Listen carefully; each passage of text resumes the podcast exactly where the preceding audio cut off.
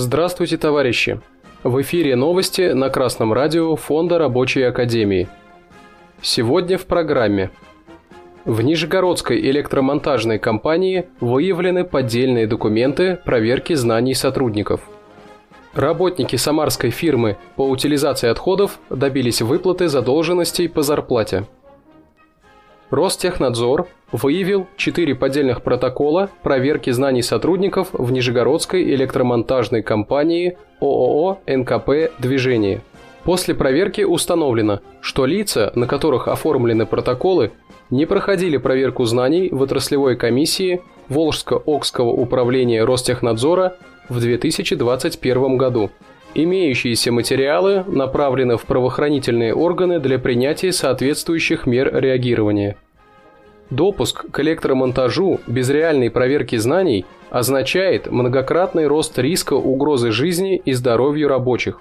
Это вопрос жизни и смерти, и рабочие обязаны относиться к этому случаю как к вопиющему и недопустимому.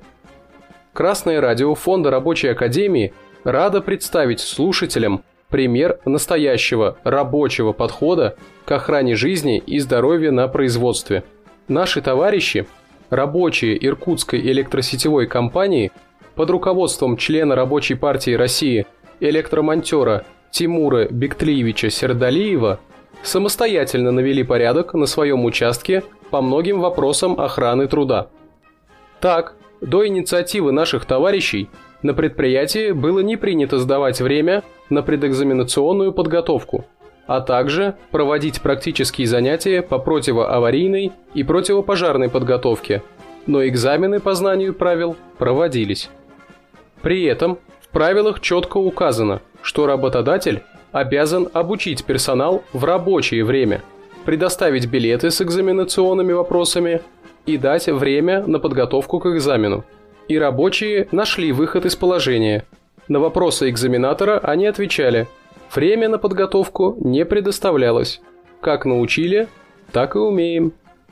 Поскольку сложно идти против логики, то рабочим не только предоставили рабочее время на подготовку, но и ежемесячно выделяют рабочее время на проведение практических занятий по охране труда. После теоретической подготовки рабочие сами берут резервное оборудование и отрабатывают свои действия в аварийных ситуациях, оказание первой помощи, эвакуацию, проходит противопожарную подготовку с огнетушителем. После того, как рабочие организовали такие дни практической подготовки, они пришли к выводу – в теории все красиво, но на практике возникает столько нюансов, что в реальном случае без подготовки рабочим смерть. Товарищи рабочие, работодателю от вас нужно лишь рабочее время. Он не вернет вам и вашим близким утраченной жизни и здоровья. Поэтому перенимайте опыт иркутских электромонтеров. Прокуратура Советского района города Самары выявила нарушение трудового законодательства в организации, которая занимается утилизацией отходов, в том числе опасных.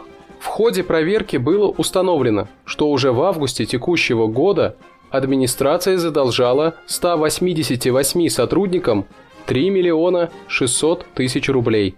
Директору компании внесли представление, а в суд направили иски с требованием возместить моральный вред работникам и выплатить заработанные деньги. В итоге их права восстановили. Фонд Рабочей Академии отмечает, что в настоящее время для рабочих сложилась самая благоприятная ситуация для борьбы за свои интересы. Ведь именно рабочие обеспечивают обороноспособность страны – и действия местного руководства, направленные против интересов рабочих, подрывает государственную безопасность.